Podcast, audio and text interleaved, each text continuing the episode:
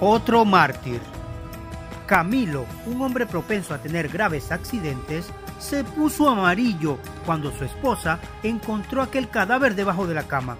Era el de un hombre alto, bien vestido y de unos 50 años.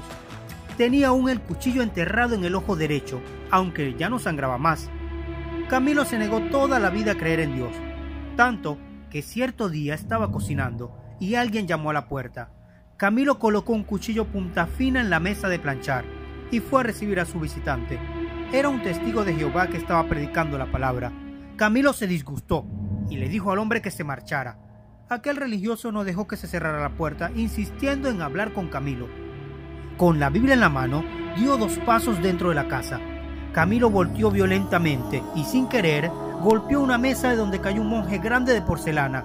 Esa escultura pesada aplastó la cola de un moribundo perro que dormitaba en el piso.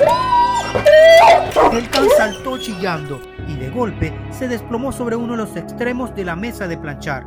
De ese modo, como una catapulta, impulsó el cuchillo que se disparó directo al rostro del visitante. Lo demás es cuento. Autor Luis Gerardo Leal. Voz Robert Silva.